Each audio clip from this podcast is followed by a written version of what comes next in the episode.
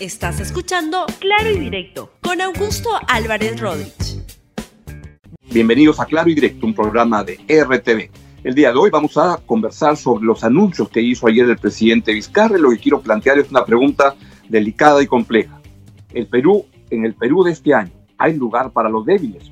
Esa es la gran duda y la gran interrogante que tenemos que desafiar. Pero antes vamos con los auspiciadores del programa de hoy. Y también usted sabe que en todos estos días y siempre además puede estar en RTV bien informado, sin noticias falsas. Y aquí puede estar desde su Smart TV, desde su computadora, nuestro canal de YouTube o en www.rtv.p. Y al final le voy a contar una cosa sobre las recetas para este fin de semana, para que pueda comer rico. Bien, vamos con el desarrollo del programa del día de hoy. ¿Qué es lo que todos saben? Pero se lo quiero repetir muy rápidamente. Es que el día de ayer el presidente Martín Vizcarra, en su uh, interesante y tan concurrida uh, conferencia de prensa de los del mediodía, pues anunció lo que todos esperábamos, y se lo dije en este programa, que se prorrogaba hasta el 12 de abril la cuarentena. Vea de manera resumida lo que dijo el presidente de la República el día de ayer.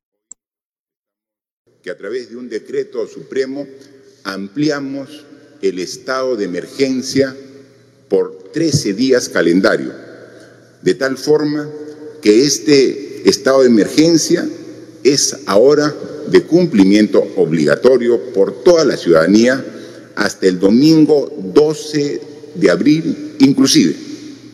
Hemos tomado esta medida precisamente para frenar la propagación del coronavirus.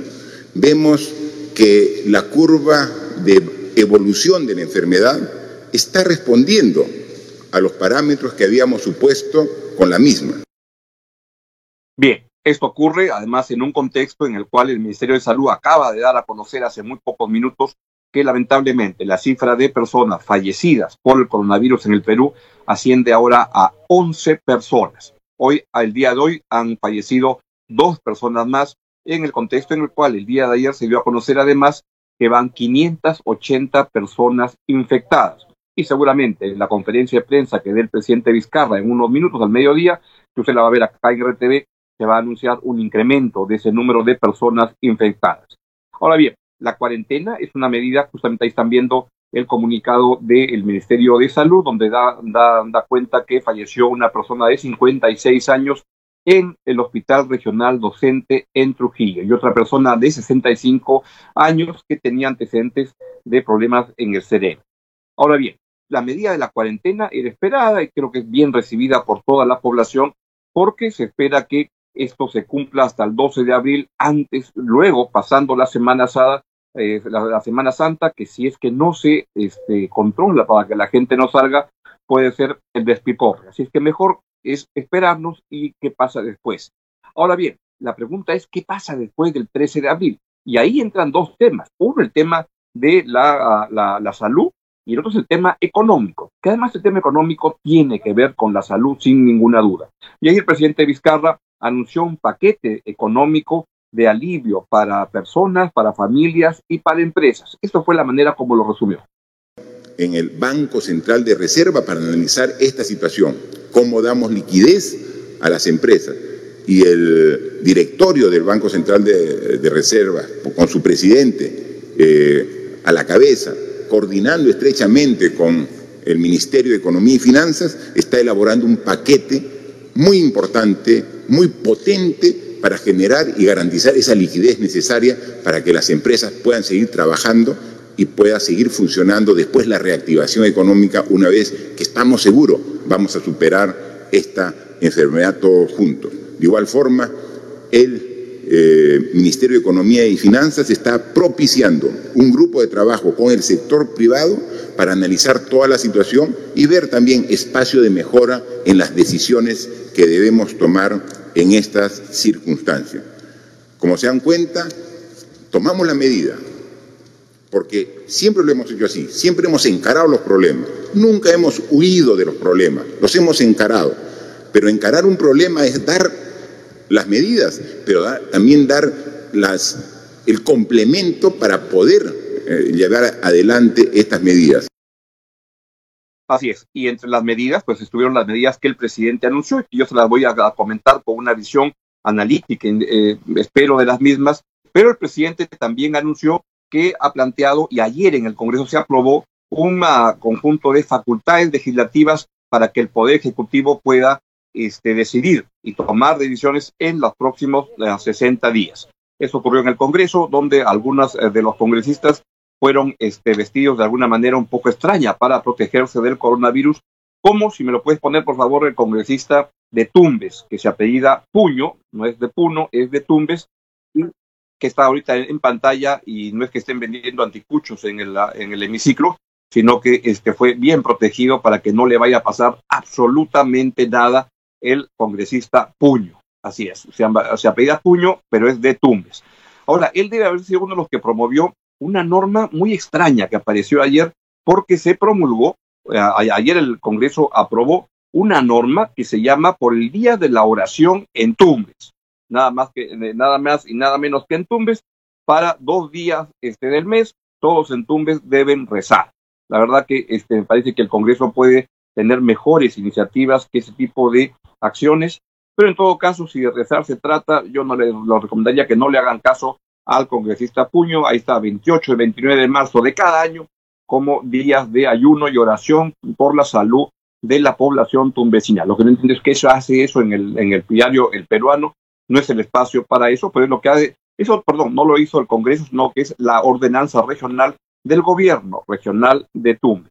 Yo les recomiendo sí que sigan lo que el Papa Francisco está este, dando. Hoy día va a haber al mediodía una, un mensaje, junto con seguramente un poco antes que el del presidente Vizcarra, del Papa Francisco, que créanme está lanzando mensajes tremendamente valiosos en esta oportunidad, no solo para católicos, para todas las personas, que es como debería ser en un contexto como este. Ahora bien, vamos entonces al paquete económico del día de ayer. ¿Por qué es tan importante este paquete económico? Porque lo que ocurre es que la crisis económica que se va a generar como consecuencia del coronavirus es una crisis económica singular, inédita, enorme. Y es, puede esto se puede comparar a que ocurran simultáneamente el fenómeno del niño con un terremoto y con el primer gobierno de Alan García. O sea, todo junto, eso es la catástrofe total. Bueno, eso es lo que podemos estar teniendo en este año 2020, en el cual vamos a tener problemas. Apoyo Consultoría estima que el Producto Bruto va a caer en 5% en este año. En el mes de marzo, nada más, ha caído en 20%, es decir, se ha producido la, una, este, solo un, un 20% menos que el mismo mes del año anterior. Y es una caída tremendamente fuerte, en un contexto en el cual, además, lo que se prevé es que abril va a jalar algo parecido a eso. ¿Qué es lo que tenemos? Es que esta crisis, como les digo, producto de esta, ah, del coronavirus, es singular porque a diferencia de la del año 2008, 2009, la crisis financiera mundial, en esta es una crisis donde todo el mundo se ha, se ha congelado, todo el mundo se ha paralizado. Se calcula que en este momento hay un tercio de la población mundial está en sus casas. En el Perú solo está trabajando el 18%, de los cuales el 8% está en teletrabajo y 2% dice que no tiene permiso, pero sale desesperada a, las calles a ver cómo se la recursea. Porque somos un país donde gran parte de la población vive al día, no tiene capacidad de ahorro y vive de lo que está en el día. Y es en ese contexto que uno tiene que pensar en este programa de ayuda. Es un programa de ayuda que creo que está en la dirección bien, bien puesta, en la dirección este, correcta. Uno puede discrepar de alguna de las medidas específicas, pero creo que va en la, en la, en la dirección correcta porque lo que pretende es ver cómo le pone dinero a las personas para que no se corte la capacidad que tengan de alimentarse. Y en ese contexto lo que tenemos es que de todas maneras va a haber, este año va a ser un año tremendamente complicado para las familias. Es un año en que, quiero decirlo con claridad, va a haber pérdida de empleos, va a haber gente que se va a quedar sin trabajo porque las empresas se van a chupar un poco porque no va a haber posibilidades de crecimiento económico y esto va a tener un impacto muy dramático en toda la población, especialmente en la población más vulnerable. Se calcula que las familias que están en situación de vulnerabilidad en el Perú llegan a la mitad. Es decir, que la mitad de las familias en el Perú va a estar en tremendo riesgo y eso lo que crea es, tiene un impacto enorme sobre lo que pueda ocurrir en el país en varios planos. ¿De qué puede depender que se pueda salir adelante más rápido o de que esto el este año no sea tan malo como se prevé. Va a depender en esencia de cuán rápido se controla el coronavirus. Y ahí entra a tallar, sin la menor duda, las posibilidades de establecer cuarentenas y tomar la medida de precaución. Y da la sensación que el Perú y el presidente Vizcarra y el gobierno están tomando decisiones en la dirección correcta. Pero al final, si tienen razón o no, lo vamos a ver cuando acabe la ah, pandemia y eso ocurra. Ayer de paso veía una estupenda entrevista a Bill Gates en, en, CNN, donde lo que Bill Gates, él este, ha estado trabajando en los últimos años muchos temas vinculados a las pandemias. Y lo que decía ayer es que esta pandemia pues se podrá este, corregir, contener en unos tres, cuatro meses, pero que luego vendrán otras peores si es que no se toman decisiones al nivel de los países más desarrollados. Y también eso en la comunidad de venezolanos en el Perú, a los cuales no hay que olvidar y que hay que apoyar por un sentido humanitario, pero también práctico. Si ellos se enferman, si ellos la pasen muy mal, todos la vamos a pasar muy mal. Por tanto, aunque no sea muy popular para el gobierno, tiene que aplicar programas de ayuda a esos sectores. Y, por supuesto, a las empresas. Escucho en estos días a mucha gente que critica, habla que las empresas la pasan bien, a diferencia de la gente, en las empresas se genera el empleo. Si las empresas tienen problemas, todos vamos a tener problemas, porque no se va a ir cortando la cadena de pago. Por tanto, la pregunta es, en este año tan complicado que viene al Perú, la pregunta que uno puede plantearse es, sin lugar para los débiles, esto va a requerir inteligencia, audacia y mucha solidaridad. Bien, nos vamos y ya sabes, te quedas en RTV, entras a www.rtv.p,